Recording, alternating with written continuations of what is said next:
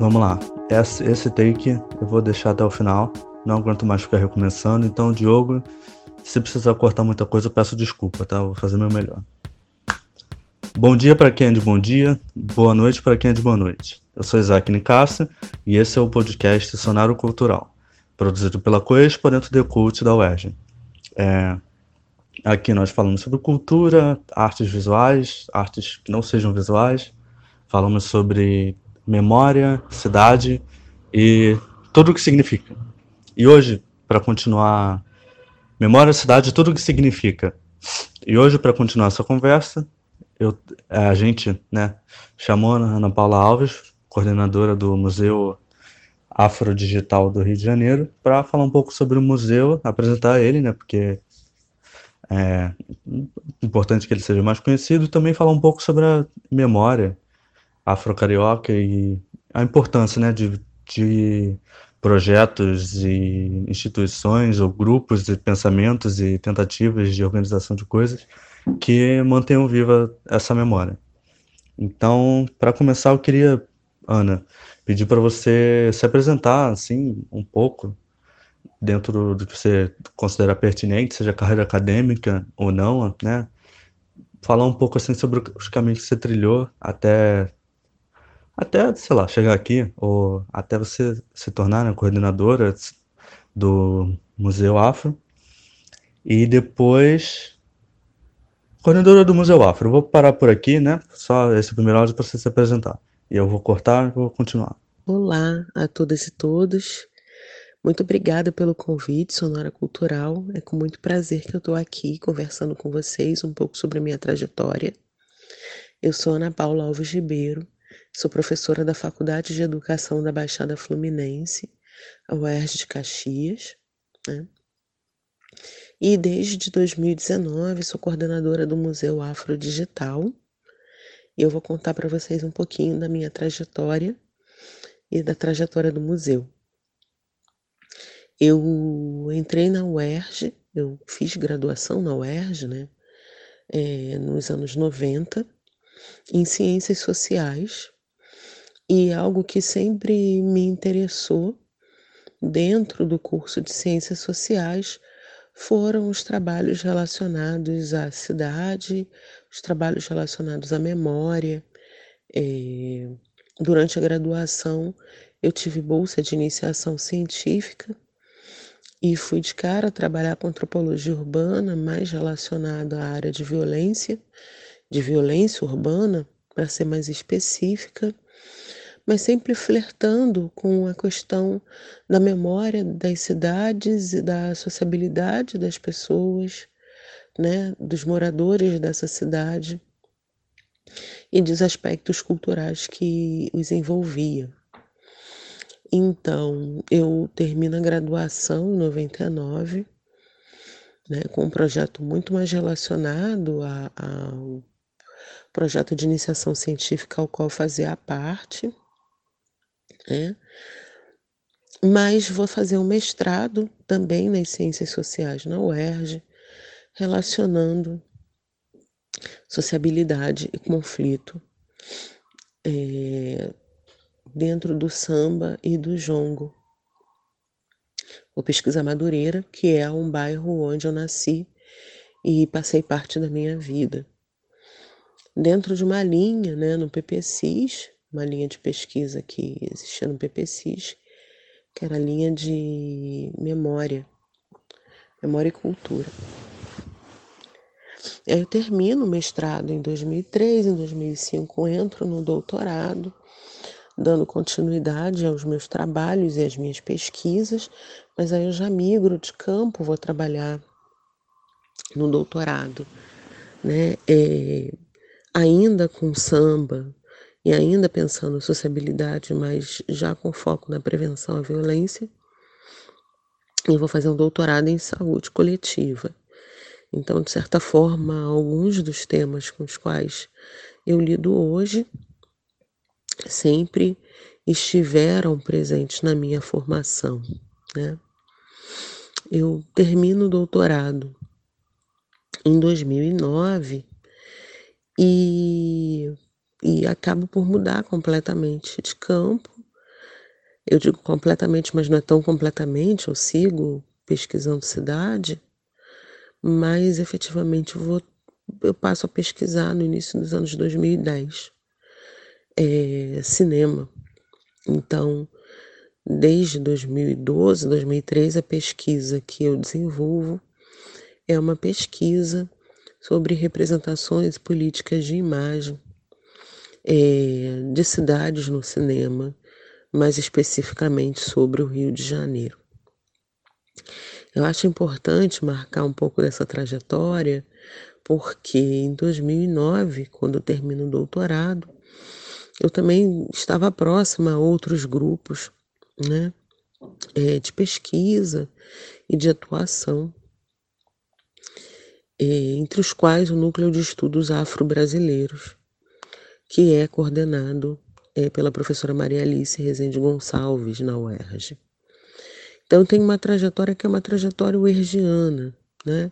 Eu fiz graduação, mestrado e doutorado na UERJ, é, dialogava muito é, com as minhas ex-orientadoras, né? uma que coordenava o Núcleo de Pesquisas das Violências, professora Alba Zaluar, professora Helena Levin, né, com um trabalho todo voltado para a memória é, da população judaica, né, no Rio de Janeiro, e, e de certa forma, né, essas formações me perpassaram.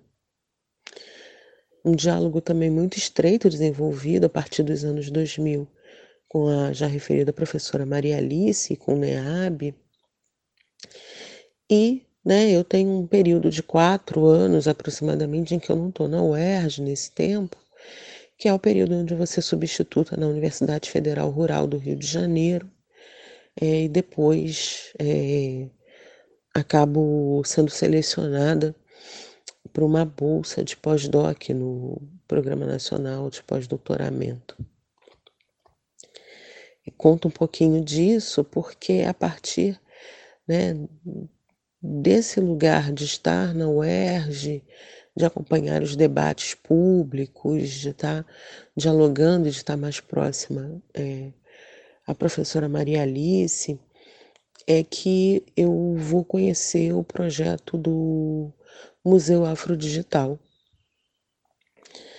que na realidade ele é efetivamente criado né, por um ex-professor nosso da UERJ, hoje na UFBA, professor Livio Sansoni, é, e vejo o museu nascendo nesse processo, acompanhando muito ao largo mesmo, né? É, eu nunca, não fazia parte do projeto de início, mas sempre né, acompanhando, enfim.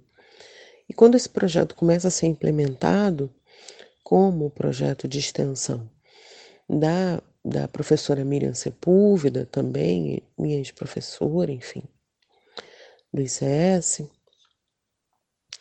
é, eu passo a, a, a, me interessar especificamente e acompanhar mesmo, né? Porque se a gente for pensar os anos 2000 é, e todos os debates relacionados às ações afirmativas né? E a partir de 2003, a implementação da Lei 10.639, que vai implementar no ensino básico história da África e culturas africanas e afro-brasileiras no currículo, né?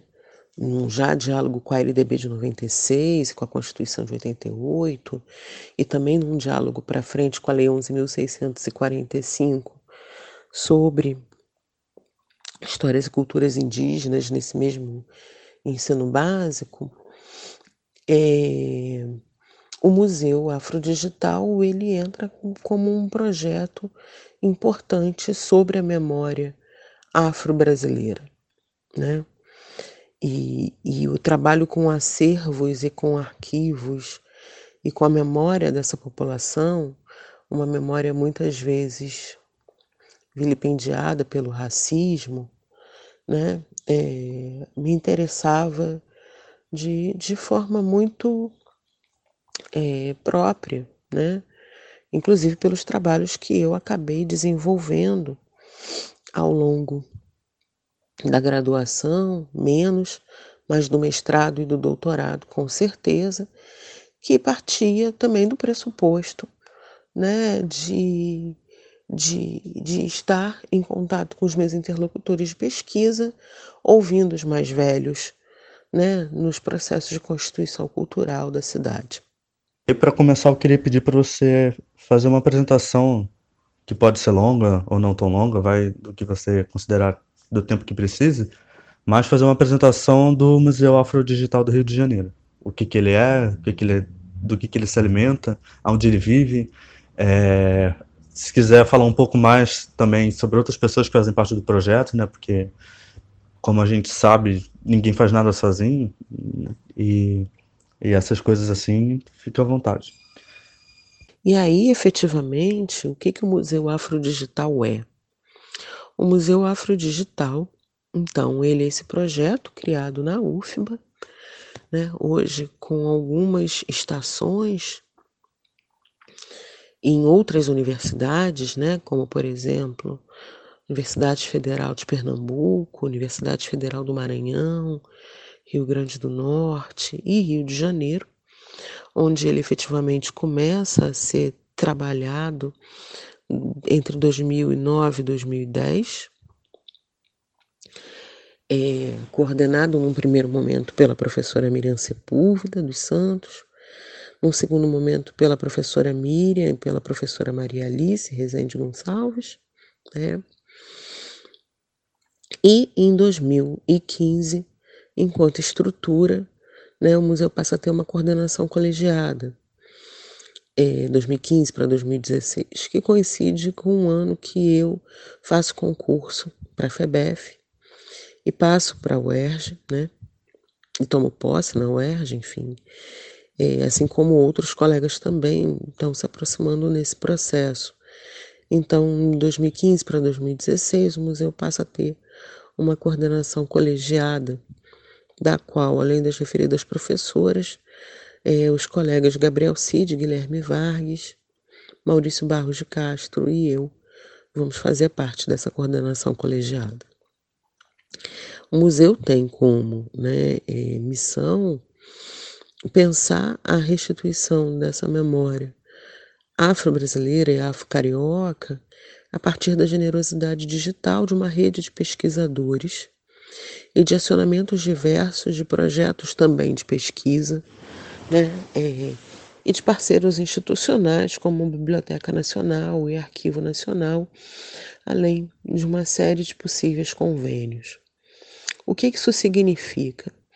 Significa que né, nessas parcerias a gente acaba por dialogar de forma muito própria né, com é, colegas e instituições que possam né, nos auxiliar a pensar determinados acervos né, sobre essa memória, é, além né, de trabalhar também especificamente com acolhimento de acervos de pesquisas né, é, individuais. Né? Em algum momento a gente também entendeu que seria interessante, por exemplo, poder acolher, né, acervos familiares, mas essa não é uma questão com a qual a gente tem trabalhado efetivamente nos últimos anos. E também, em algum momento, dentro da trajetória do museu, entendemos que nós poderíamos né, é, também alimentar o museu a partir das pesquisas que estavam sendo feitas naqueles momentos, né, é, tanto pelos próprios conselheiros quanto por também pesquisadores associados. O museu tem um conjunto muito importante de pesquisadores associados é, e dentro dessa estrutura que hoje o compõe, o museu também, né? É, e é importante dizer isso. O museu passa para a estrutura da universidade em 2019, virando um programa de extensão, isso muda muita coisa, porque tem tido oportunidade, né, enquanto coordenação, e o próprio museu também tem, tem tido essa oportunidade de dialogar com colegas incríveis, né, é, de outras coordenadorias da PR3, que é a Pró-Reitoria de Extensão e Cultura. Então, nesse sentido, né, é, funciona né, é, como uma coordenação, um conselho curador e redator, né, do qual eu saio, né, e, e possíveis outros coordenadores sairão, que é a antiga coordenação colegiada, assim como um conselho editorial. Nós temos um conselho editorial e pesquisadores e pesquisadoras associados ao museu, que não necessariamente estejam dentro dos conselhos, o editorial, ou redator, ou curador. Eu conto um pouco dessa estrutura porque ela é importante para a gente entender também como tem sido o processo de acolhimento desses, arqui desses arquivos e desses acervos. Na a partir dessa, é, dessa rede de generosidade digital, e, né, a gente tem acolhido pesquisas de colegas, é importante dizer isso, né, de dentro de fora do museu, enfim, com perspectivas de permanecermos né, é, acolhendo essas pesquisas, esses trabalhos, esses projetos, mas também, é, no caso das pesquisas acontecendo né, no tempo presente, uma das quais é desenvolvida por mim, pela professora Maria Alice, por um colega que já passou pela equipe como bolsista Proatec, que foi o Cristiano Cardoso, é de fazer oficinas de fotografia em festas religiosas, em festas de uma forma geral, né? Porque como a minha dissertação e a minha tese acabaram sendo sobre samba, Maria Alice também se relaciona de certa forma ao universo da escola de samba, né? É, Muitos desses registros das festas a gente acabou fazendo e se aproximando do tema. É um tema que nos interessa, cultura afro-brasileira e cultura popular, nessas duas chaves de análise, enfim.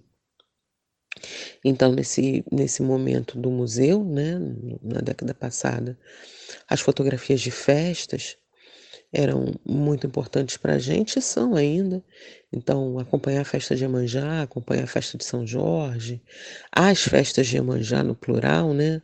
Pensando na chave da Umbanda, pensando na chave do Candomblé, acompanhar a, a mobilização feita em torno de São Jorge de Ogum, tudo isso é muito importante para a gente. Por exemplo, com relação às festas de São Jorge, vão dar na exposição que está em, em, em cartaz até é, dezembro, quer dizer, tá, em cartaz não está aberta, né? Até dezembro, que é a de São Jorge, né?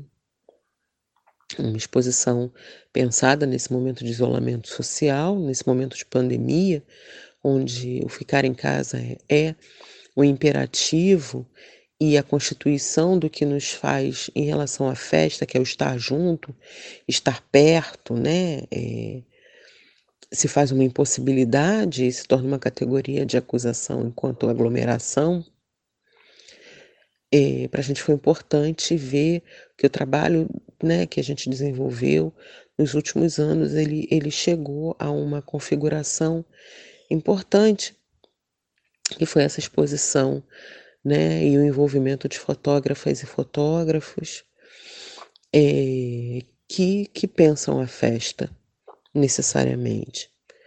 Um outro modelo, terceiro, né, desses já apresentados, é, na realidade é o, o, um pouco do que foi feito a partir de verbas de pesquisa, que é sobre nos quintais do samba na Grande Madureira, os quintais da Grande Madureira. Então, uma pesquisa sobre os quintais de Madureira originou, por exemplo, um seminário em 2014 grande, né, com seis mesas, com três sessões de filmes com mostra fotográfica, originou um livro específico do seminário que está tá disponível no site do Museu Afrodigital, né, para que seja feito download. E dentro desse projeto, né, recebeu uma verba da FAPERJ, uma financiadora fundamental nos nossos projetos, né, sem a qual a gente não teria chegado até aqui, que foi efetivamente é, poder contar para a publicação de um livro dentro das comemorações dos 450 anos do Rio de Janeiro, dessa marca Rio 450, né? Que é nos quintais da Grande Madureira, enfim, nos quintais do samba da Grande Madureira. Então, esse seminário, quer dizer, ou melhor, esse projeto de pesquisa, né, origina um seminário, origina uma mostra de filmes, origina uma mostra fotográfica, dois livros publicados, né? Então, é importante ter esses modelos em vista. Então vamos lá. É, uma outra coisa que eu estava pensando dentro dessa coisa do, do, ainda dentro do museu é que como o museu, né, supondo que eu tentei de direito e o áudio anterior não corrigir nada do que eu estou falando, e aí se tiver tudo certo é só cortar isso aqui. O museu ele é um site na internet que você coloca obras de artistas e coisas importantes que precisam ser colocadas no museu dentro daquele site, porque é um museu virtual. E aí uma coisa que eu fiquei pensando, e aí uma coisa que eu fiquei pensando que você chegou a falar numa live, numa, é, numa live, né, numa chamada, numa palestra, não sei como é que chama virtual, que teve sua com Marcelo Campos umas semanas atrás, sobre o museu, foi dessa coisa da, da, vamos falar assim, de uma tensão entre um, um, um, como é que eu vou colocar isso? Uma inspiração uma vocação, por um lado, de arquivo e outra vocação de exposição do museu, por ele ser um, um, um, um site na internet, né? Onde que, para vocês, que começa a parte museu do arquivo e onde começa ou termina a parte museu do arquivo e começa a parte de exposição, essa fronteira é, é, é realmente tênue ou é clara, é só uma questão de design, em qual subpasta dentro do, ou sublink dentro do site a coisa tá, é, como que é para vocês? E, e como, além de como é que é, eu queria pedir também, né, para falar, você falar um pouco sobre as potências que, que isso isso provoca, né? Como que esse formato diferente do museu digital ele provoca outra provoca alguma potência, assim, que potências ou coisas diferentes do museu que não seja digital, que pode ter no museu digital, que você acha que é uma coisa assim bacana, né? Que, que se, se deva cultivar, vamos falar assim, ou se deva, né, admirar. Diogo, se isso estiver muito longo, por favor, você corta. Então, é, você você traz perguntas muito fundantes, muito importantes para se pensar, né? Eu vou responder por partes, né? O evento do qual você se refere foi uma, um evento do projeto né, de extensão do Maurício Barros de Castro. É importante dizer, por exemplo, que o museu, enquanto programa, ele tem subprojetos, né? Hoje ele tem três subprojetos. Tem meu, né, sobre imagens afrodiaspóricas, tem do Maurício sobre curadoria afrodigital, a da Miriam, que é sobre o Museu da Memória Africana e Afro-Brasileira, enfim. E, e esse evento foi um evento, foi uma espécie de, de palestra mesmo, né? Uma mesa é, num formato na, na transposição do formato da, do, né, de um formato de encontro dentro da universidade para o pro, pro, pro virtual. Era uma mesa de, de debate né, entre o Júlio César, né, do, do IPAFRO, como mediador, Marcelo Campos, professor do IARTE, né, e eu, falando sobre curadoria afrodigital. E isso foi, bastante, foi uma mesa muito importante para que eu pudesse ter oportunidade de pensar e expor estas questões. E assim, o museu é só um site. É, o museu, ele, enquanto projeto expositivo ele é um site, mas é só um depósito, né? Eu escolho colocar coisas ou eu tenho qualquer arquivo e deposito? Não. Eu acho que é importante dizer isso. Não é, não é só isso, né? É, a gente agora está num processo de elaboração do site, tem todo um debate sobre catalogação das imagens, sobre projeto expositivo, sobre curadoria, né? Entra qualquer imagem, a gente quer qualquer imagem, a gente quer botar imagens, iconografias e documentos sem refletir sobre eles? Não, não. E aí as fronteiras são justamente essas, né? Você tem acervos que são recebidos e, e, que são pensados e são trabalhados sobre suas adequações, sobre as suas necessidades, sobre as formas de exposição, né? Então, por exemplo, agora na mudança, a gente, a gente intenta que, que, que essas questões elas fiquem mais nítidas, né? Eu vou ter um acumulado de, de documentos, fotografias, iconografias, e vou chamar isso de exposição? Não, né? Tem debates que são finos é, e que partem, partem, né? De questões teórico-metodológicas em diversos campos, museologia, história, ciências sociais, patrimônio, né? É... Para olhar necessariamente para a forma como esses acervos chegam, como as pesquisas elas poderiam ser apresentadas. Né? É, eu, eu fico pensando, tem exposições das quais eu lidei mais de perto que tem mais de 300 ou 400 fotos. A gente coloca 300 ou 400 fotos. Não qual é a utilidade de colocar 300 ou 400 fotos sem tratamento? Né? Não, a gente cria uma narrativa visual, né? sobre determinados campos. A gente apresenta ao leitor, inclusive, a necessidade de, de se pensar essa memória, e uma memória que muitas das vezes já nasce digital. É interessante a sua pergunta, e eu vou me remeter a, a experiências de pesquisas anteriores, né? Quando eu estava na graduação, eu fazia, por exemplo, clipping de jornal. O que era fazer clipping de jornal? Era sentar um dia e tudo que havia sido coletado sobre aquela pesquisa, sobre o grupo de pesquisa do qual eu fazia parte, eu passava o dia recortando o jornal e colando e criando um, um, uma espécie de corpos discursivos da mídia. Né? Hoje em dia você não faz clipping de jornal, todos os links estão dados, existem aplicativos que salvam links. Da mesma forma, já tem imagens e documentos que já nascem digitais. Né? Então, às vezes em fotografia de festa, eu tiro fotos, eu fotografo, né? Eu fotografo documentalmente. É, às vezes eu tenho com variações mínimas, né? Sete, oito fotos do mesmo momento. Com variações mínimas, imperceptíveis às vezes. Você coloca isso tudo? Não, né? Você precisa entender o, o que, que é necessário colocar. E aí é bastante interessante porque eu acho que o museu, nesse sentido, ele é um guarda-chuva importante, porque né, ele vai olhar para esses acervos, esses arquivos e vai entender o potencial deles num diálogo maior com a sociedade e como isso pode ser usado como pesquisa, educativo e inclusive um, um, como um projeto que possibilita que as pessoas pensem em suas próprias memórias e seus próprios arquivos.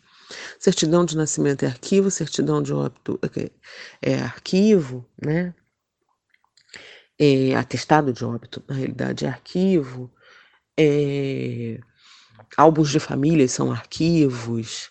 A fotografia que eu tiro do meu cotidiano pode se fazer parte de um acervo. Como é que eu lido com a fotografia que eu tiro no celular e não, e não imprimo?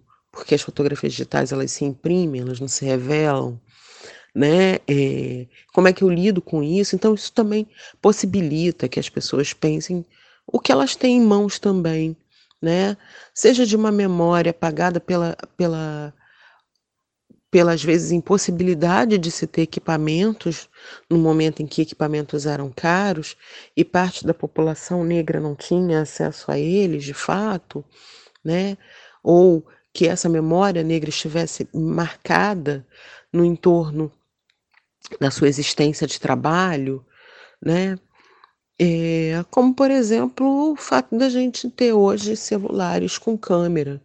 Praticamente não existem, né? Até existem, mas é, é, praticamente todos os celulares têm câmera e a gente hoje registra também é, imagens no mesmo lugar que a gente escreve cartas em formatos de áudio de WhatsApp, né? Então é muito interessante pensar esses tensionamentos do digital. Então tem todo um debate, né? É, inclusive para se pensar. Um outro debate, e esse é, é interessante, que a gente falava justamente nesse evento, é, é, pensar políticas de financiamento, de comissionamento de artistas, para que a gente possa ter obras visuais no nosso museu de artistas visuais, fotógrafos, né, é, artistas, cineastas, enfim, no nosso museu, como outras instituições culturais têm feito, né, assim como também outros museus têm feito.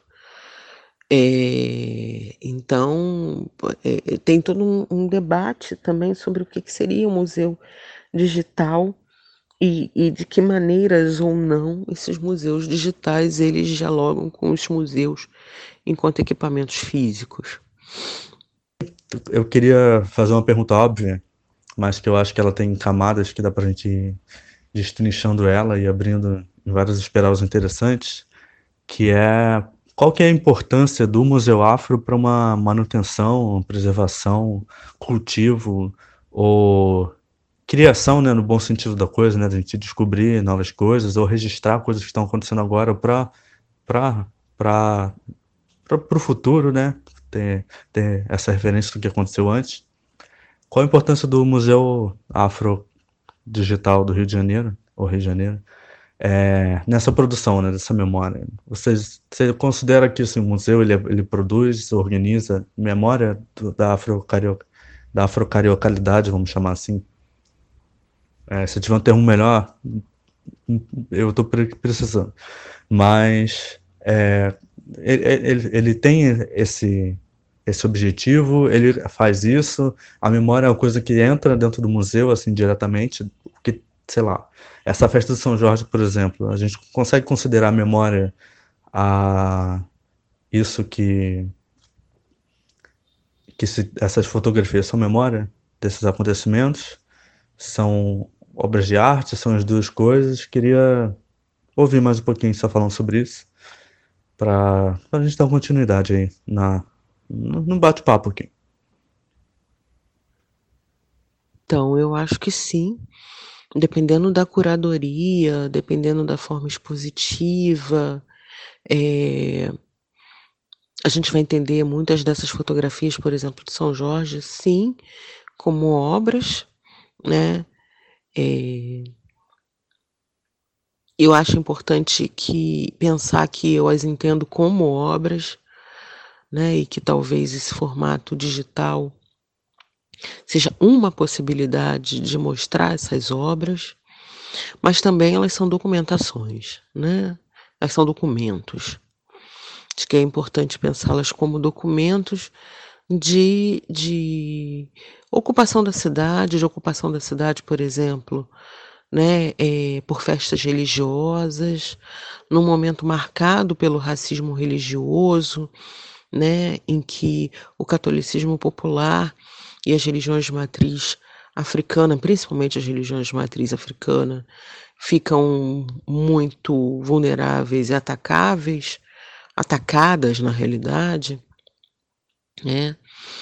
É, então acho que é importante também fazer é, pensar como obra de arte, eu estou falando especificamente de São Jorge, mas também como um uma marcação política dessa festa, sabe? Essa festa é uma marcação política da importância dessas pessoas, da importância da sociabilidade negra, carioca, como várias outras, né? Então, sim, é, como eu apontei anteriormente, a gente produz também memória, né? A, gente, a memória não é só o que está no passado, a memória ela está o tempo inteiro conosco, ela está no presente, a gente produz memória. A gente produz documentação, a gente produz rastro, a gente produz né, é, existência. E aí eu, eu acho que não é ruim da gente pensar de forma alguma, né, de que o museu ele ele olhando para ele, potencialmente sim, a gente está pensando essa memória afro-carioca e registrando em tempo real, dependendo das pesquisas e dos nossos fôlegos e das nossas possibilidades, essas, essas memórias, né? E, e esses acontecimentos. Eu fico lembrando muito do, de, de acervos, né? Por exemplo, é, no seminário de 2014, nós recebemos o o Filó, né? É, hoje, uma pessoa que é fundante do que, que é essa memória carioca, enfim. E, e Filó tem um projeto que é o Cultine, né? Que há décadas, por exemplo, registra a vida dos, dos, dos cariocas, dos, dos negros cariocas, da população negra carioca, né? Da cultura negra carioca. Então, assim, a gente também não está começando do zero, a gente tem, tem referências, tem pessoas que fizeram isso, tem pessoas que fazem isso o tempo inteiro, parceiros, pessoas que estão mais próximas ou menos próximas. Então, também é importante referenciar que a própria universidade, por exemplo, tem essa memória, né? É, que outros parceiros e parceiras têm essa memória, ou criaram essa memória, seja no seu trabalho fo fotográfico, no seu trabalho fílmico, né? Eu tenho trabalhado com cinema nos últimos anos e recentemente eu analisei os filmes do Zosimo Bubu sobre o Rio de Janeiro. O que o Zosimo Bubu fez sobre o Rio de Janeiro com os filmes que ele produziu sobre o Rio de Janeiro é a produção de documento, é a produção de memória. Né? E de certa forma o museu está muito aberto para receber e, e para dialogar sobre como cada pessoa também pode pensar essa produção e a sua própria. Né? Acho que seria um pouco por aí. Infelizmente, o tempo que a gente tem é curto para gravar o programa, então eu queria deixar aqui o espaço para você para é, completar qualquer pensamento que se você achar que ficou faltando, é, completar alguma coisa, ou se você acha que tem que acrescentar, pode acrescentar também, fazer um comentário geral e aleatório sobre um outro assunto que veio na sua cabeça durante a conversa, fica à vontade, né? Para fechar assim, o assunto e também é, passa indicações, seja de leitura, seja de filme, de música, de, de sei lá, poesia, ou estar no quadrinho, não sei, mas ou, lugares interessantes na internet que tem a ver com o tema. Mas passa aí, fica aqui aberto esse espaço final, mais livre assim, né? Para fazer esse fechamento. E aí depois a gente vai, vai se despedindo. Agradeço mais uma vez o convite foi lindo conversar com vocês. E vou deixar aqui algumas dicas, né? Eu tenho falado muito para as pessoas que a coordenação do museu e, e o próprio museu é, faz com que eu viva de caderno na mão. Na realidade, isso na vida, na pesquisa, enfim. Mas vivo de caderno na mão, buscando referências, estudando. E alguns lugares que eu mais tenho gostado de ir são outros museus virtuais, né? Ou melhor, sites de equipamentos culturais e que estão com atividades. Eu acho que é bacana ficar ligado. Então, vamos lá. É, o Instituto Moreira Salles está com um projeto, né, que é o IMS Convida, vários artistas visuais, músicos, slammers do Brasil inteiro têm contribuído com o projeto.